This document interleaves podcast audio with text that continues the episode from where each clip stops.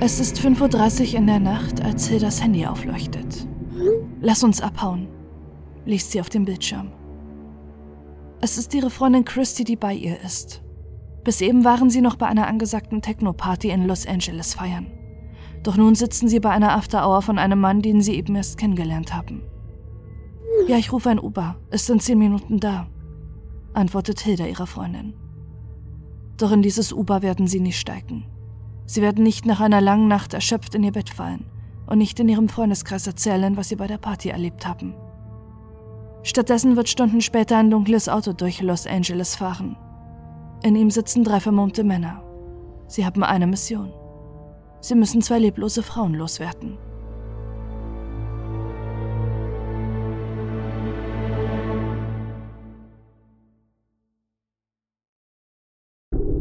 Christy und Hilda. Für Christy Judd steht ihre berufliche Zukunft schon mit 14 Jahren fest. Sie wächst mit ihren Eltern und ihren zwei älteren Schwestern im Süden der USA in Alabama auf. Sie ist naturverbunden, liebt es mit ihrem Vater draußen Zeit zu verbringen oder zu angeln. Doch ihre große Leidenschaft ist Sport, vor allem Fußball. Bereits mit drei Jahren hat sie begonnen, im Verein zu spielen. Da es in ihrer Nähe keine Mädchenmannschaft gibt, spielt sie im Jungteam.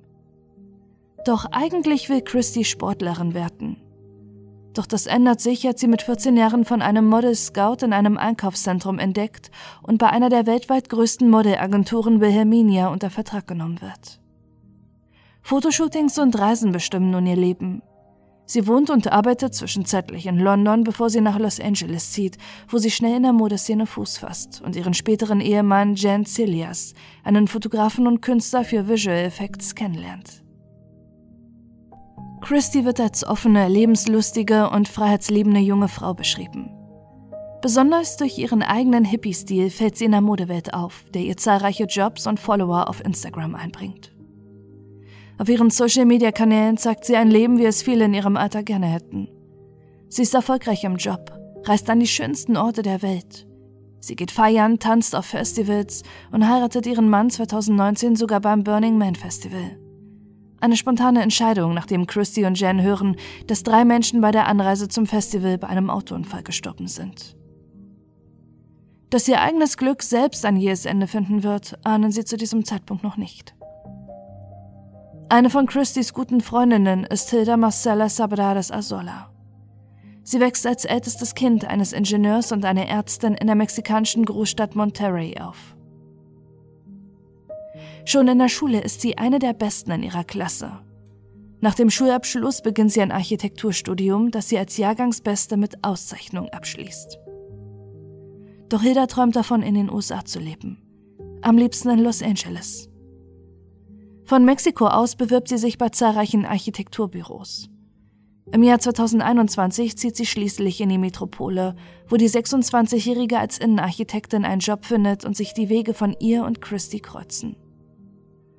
Auch wenn sie sich noch nicht so lange kennen, sind die beiden jungen Frauen auf einer Wellenlänge.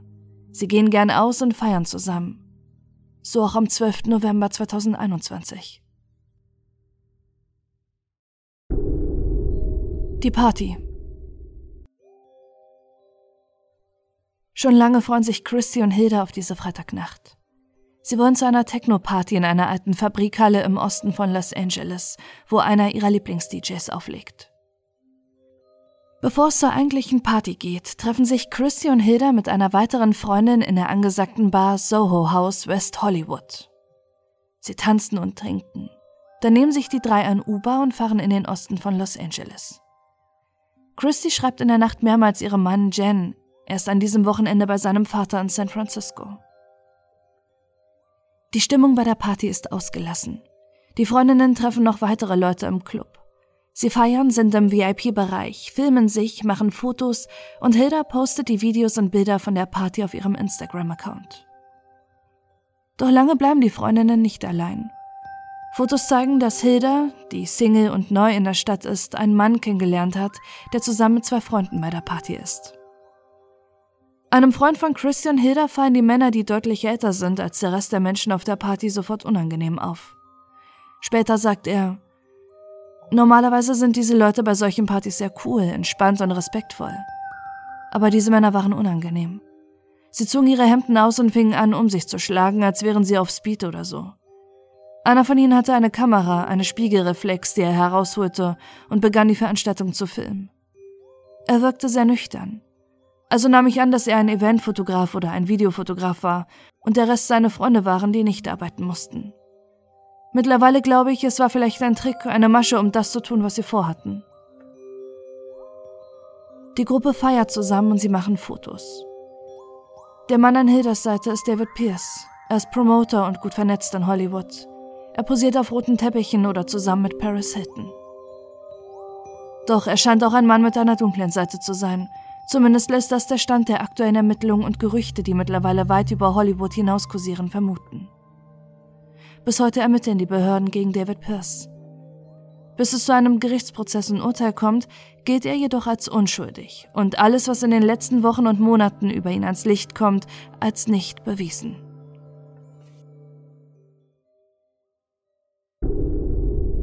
Die After Hour.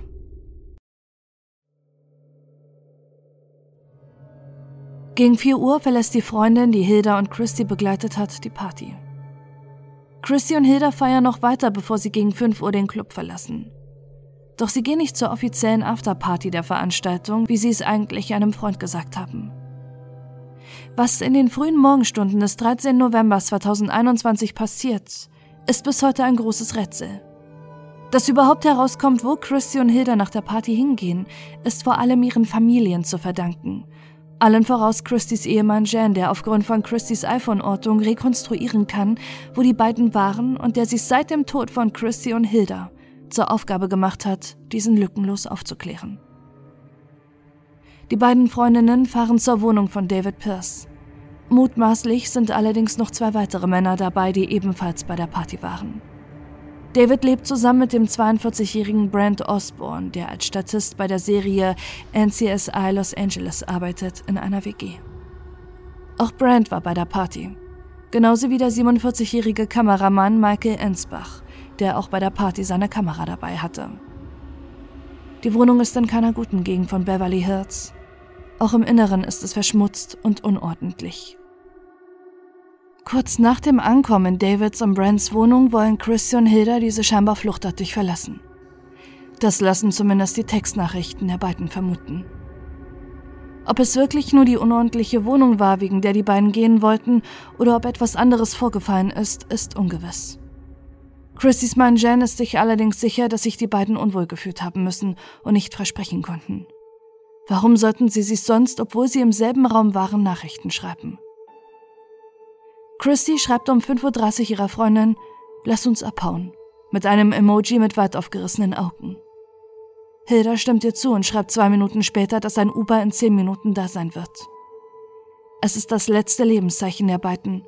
Was innerhalb der wenigen Minuten danach passiert, ist bislang ungewiss. Um 5.36 Uhr schreibt Christys Freund Eddie ihr, wo seid ihr? Er ist bei der offiziellen After-Hour der Veranstaltung, zu der die Freundinnen eigentlich auch gehen wollten. Doch die Nachricht bleibt ungelesen. Um 5.45 Uhr fährt ein Uber vor das Haus von David Pierce. Niemand steigt ein. Einige Minuten steht das Auto vor der Tür, doch die Frau, die es gerufen hat, kommt nicht aus der Haustür. Um 7 Uhr steht Jan Cilias im 400 Meilen entfernten San Francisco auf. Er liest die Nachrichten von Christy, die sie ihm in der Nacht geschrieben hat, und schreibt ihr. Doch die 24-Jährige antwortet ihm nicht. Zunächst kommt ihm das nicht ungewöhnlich vor, schließlich waren sie und Hilda die Nacht zuvor feiern. Vielleicht sind die Freundinnen immer noch unterwegs oder Christy schläft gerade. Mittags schreibt er ihr nochmals. Doch wieder kommt keine Antwort von seiner Frau. Er ortet ihr iPhone, aber Jen kennt die Adresse nicht. Christy ist weder zu Hause noch bei Freundinnen. Später wird sich herausstellen, dass sie und ihr Handy immer noch bei David Pierce sind. Immer wieder versucht er sie zu erreichen. Er ruft sie an, schreibt ihr, doch kein einziges Mal reagiert Christy. Er weiß nicht, was los ist. Ist sie sauer auf ihn? Hat sie einen anderen Mann kennengelernt? All das schreibt er ihr. Aber egal, was passiert ist, sie soll ihm antworten, damit er weiß, dass Christy in Sicherheit ist. Aber jede von Jens unzähligen Nachrichten bleibt ungelesen.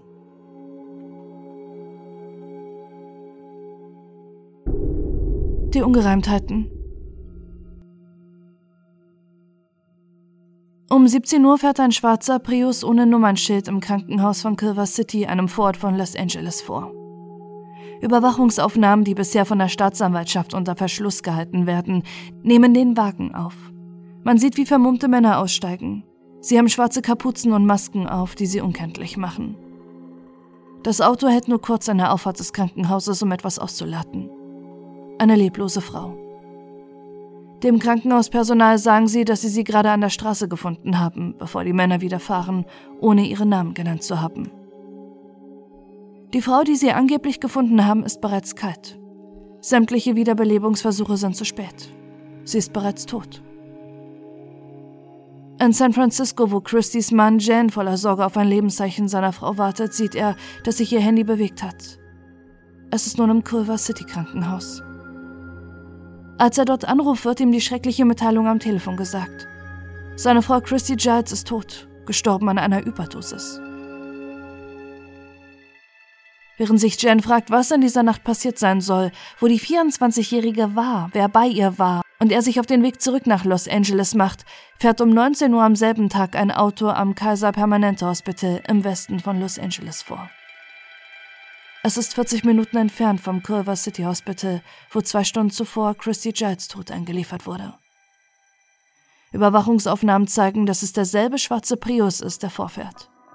Wieder steigen Männer mit Mützen, Kapuzen und Masken aus, die nicht zu erkennen sind.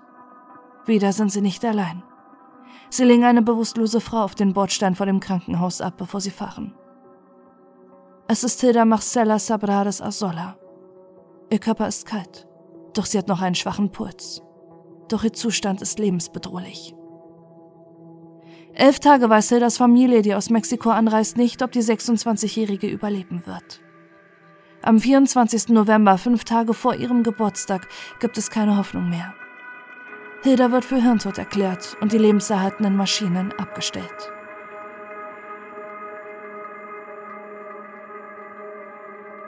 Doch was war in der Nacht vom 12. auf den 13. November 2021 passiert? Eine Frage, die sich die Familien der beiden jungen Frauen bis heute stellen und auf die bislang keine ausreichenden Antworten gibt. Als Todesursache wird bei Christy und Hilda zunächst eine Überdosis angegeben. Da sie oberflächlich keine Anzeichen von Gewalt aufweisen und an den Körpern der beiden Frauen keine Abwehrverletzungen sind, gehen die Ermittlerinnen kurz nach dem Tod von einer selbst zugeführten Überdosis aus. Doch schon allein der toxikologische Bericht wirft Fragen auf. Christys Blut weist einen tödlichen Mischkonsum auf.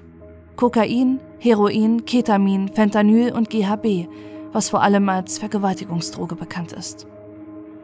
In Hildas Blut finden sich Rückstände von Kokain, MDMA und Heroin. Auch wenn Hildas Familie in der Presse dementiert, dass die 26-Jährige Drogen genommen hat, zeigen die Nachrichten zwischen ihr und Christy während der Party, dass sie Kokain konsumiert haben. Christy ging vor ihrem Tod offener mit dem Thema um. Sie war in der Party- und Techno-Szene von Los Angeles und es war kein Geheimnis, dass sie und ihr Freundeskreis gelegentlich Partydrogen konsumierten. Ihre Mutter bestätigt das in einem Interview. War meine Tochter ein Engel? Nein, meine Tochter hat Drogen ausprobiert, die sie als Partydrogen bezeichnete.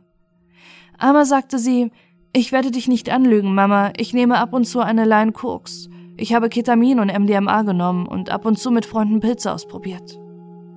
Auch wenn wir in Alabama leben und eine konservative Sicht auf die Dinge haben, hätte es keinen Grund gegeben, ihren Ehemann und ihre besten Freunde in Kalifornien anzulügen. Denn das ist der Punkt, den auch ihr Mann Jen anzweifelt. Er kann sich vorstellen, dass Christy bei der Party freiwillig Kokain und Ketamin genommen hat. Doch warum sollte sie Fentanyl, Heroin und GHB nehmen? Auch wenn Christy offen gegenüber Drogen war, bedeutet das nicht, dass sie alle Drogen toleriert hat. Ganz im Gegenteil. Den Konsum von Fentanyl und Heroin haben Christy und ihr gesamter Freundeskreis strikt abgelehnt. Jan kann sich deshalb nicht vorstellen, dass Hilda und seine Ehefrau die Drogen freiwillig genommen haben sollen. Hinzu kommt, dass bei Christy GHB nachgewiesen wurde, eine Droge, die seit Jahren als Vergewaltigungsdroge bekannt ist. Wenige Tropfen in einem offenen Getränk reichen, um die Opfer bewusstlos zu machen. Christys und Hildas Hinterbliebene haben deshalb sofort einen Verdacht.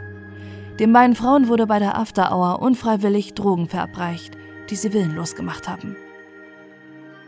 Während nach dem Tod von Christy Giles die internationale Presse zunächst titelt, dass das Model an einer Überdose starb, sind sich die Familien sicher, dass mehr hinter dem Tod von ihr und Hilda steckt. Die beiden wurden in der Wohnung des Mannes, den sie gerade erst kennengelernt hatten, unter Drogen gesetzt, um sie zu vergewaltigen. Jan Cillias ist sich sogar sicher, wann die Situation im Haus von David Pierce eskaliert sein muss. Um 5.32 Uhr hat Christy Hilda noch geschrieben, dass ein Uber in 10 Minuten da sein wird. Danach wurden die Handys der beiden Frauen nicht mehr benutzt. Um 5.36 Uhr schrieb ein Freund, wo die beiden sind. Christy antwortet nicht mehr und liest nicht mehr die Nachricht. Auch das Uber, das um 5.45 Uhr vor dem Haus von David Pierce stand, nutzten sie nicht und reagierten nicht auf die Anrufe des Fahrers. Jen ist sich sicher, dass in diesem kurzen Zeitfenster seine Frau und ihre Freundin handlungsunfähig gemacht wurden. Doch was war den gesamten Tag passiert? Chrissy wurde erst um 17 Uhr zum Krankenhaus gebracht. Fast zwölf Stunden waren seit ihrem letzten Lebenszeichen vergangen. Zu diesem Zeitpunkt war ihr Körper bereits kalt.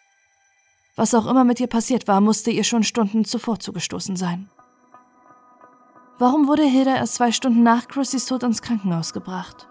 Soll sie allein in der fremden Wohnung zurückgeblieben sein, weiter Drogen genommen haben, während Chrissy mit einer Überdosis eingeliefert wurde? Soll Hilda dann zufällig zwei Stunden später auch eine Überdosis gehabt haben? Warum schienen sich die Männer, die die beiden Frauen ins Krankenhaus brachten, nicht um ihr Schicksal zu sorgen? Warum wurden die Freundinnen einfach vor unterschiedlichen Krankenhäusern abgeladen? Warum setzten sie alles daran, unerkannt zu bleiben, wenn der Tod der beiden ein tragisches Unglück war? Für die Familien der beiden jungen Frauen ergibt das alles keinen Sinn.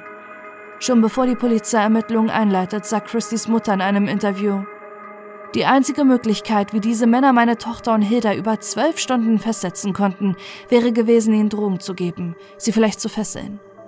Ich glaube, sie haben sie unter Drogen gesetzt und ich glaube, sie haben sie wahrscheinlich vergewaltigt.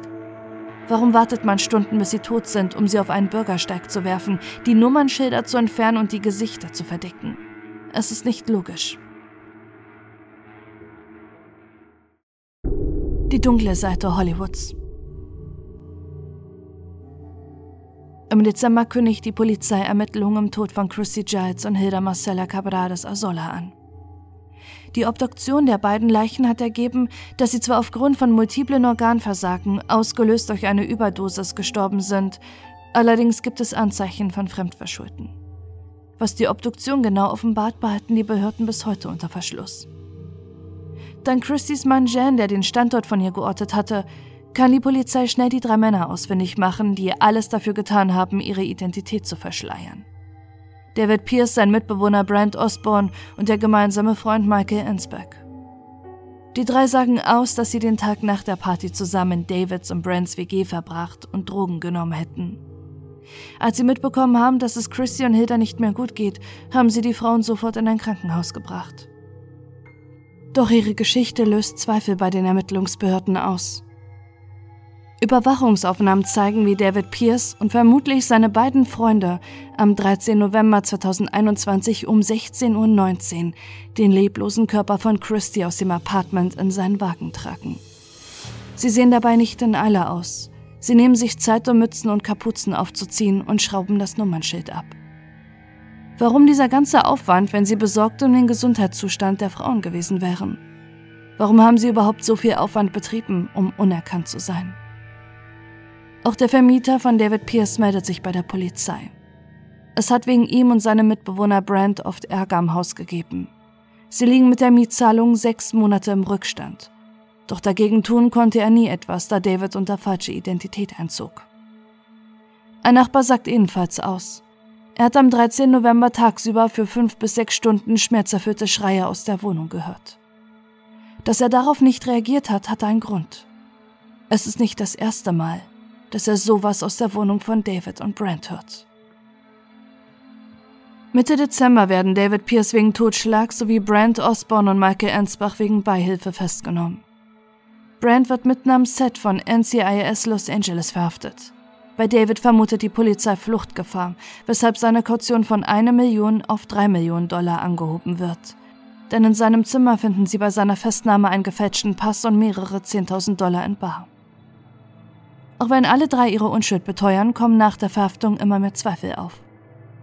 Zum einen sagen einige Crewmitglieder vom Seriendreh aus, wo Brand während des Todes von Chrissy und Hilda als Statist drehte.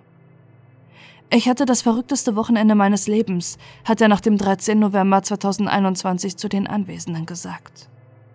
Er erzählt, dass er und seine Freunde zwei Frauen kennengelernt hätten, die ihn mit ihnen in ihre Wohnung gekommen wären. Brent habe dann die WG für einen Corona-Test verlassen. Als er wieder zurückkam, habe David zu ihm gesagt, dass Christy tot sei.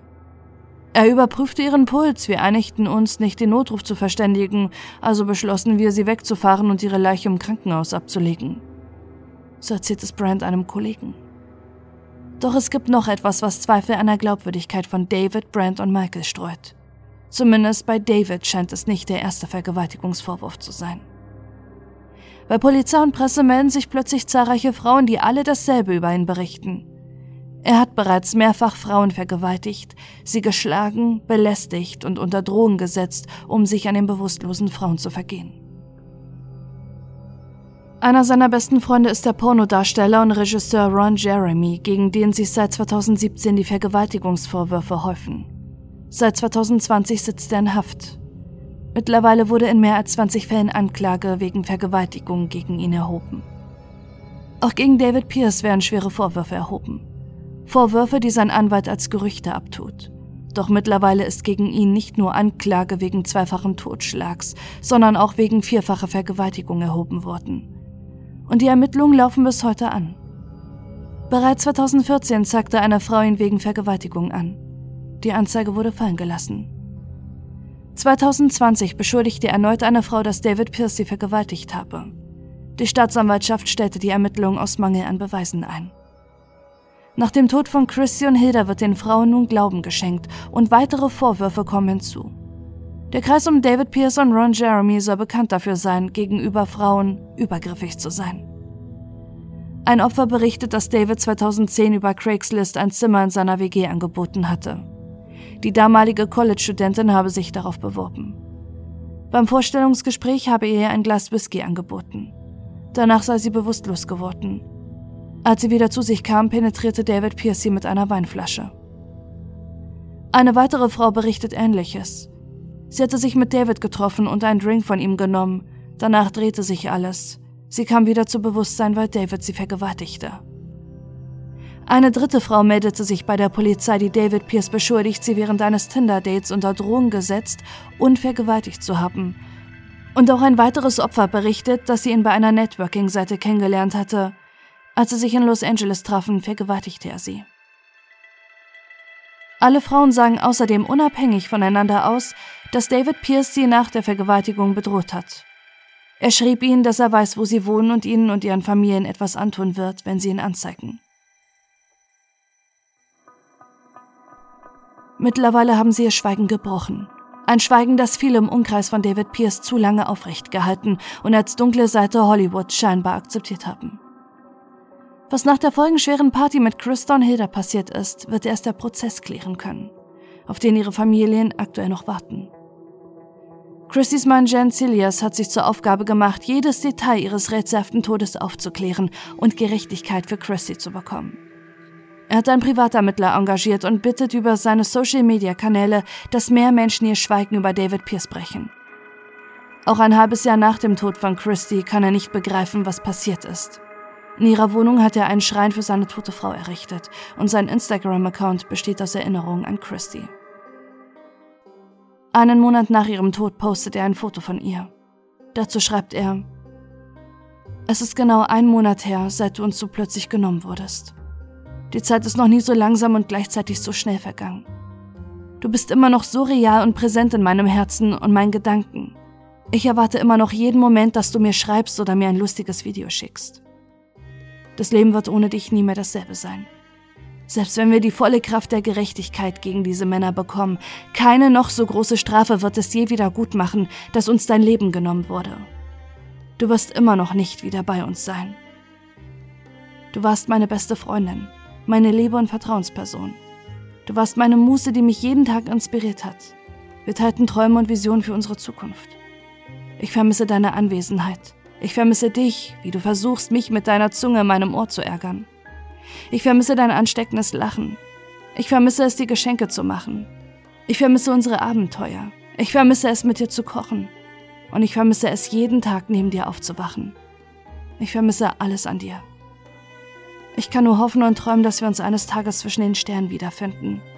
Wie du mir in deinem Ehegelübde gesagt hast, schwöre ich dasselbe. In jedem Leben werde ich dich finden.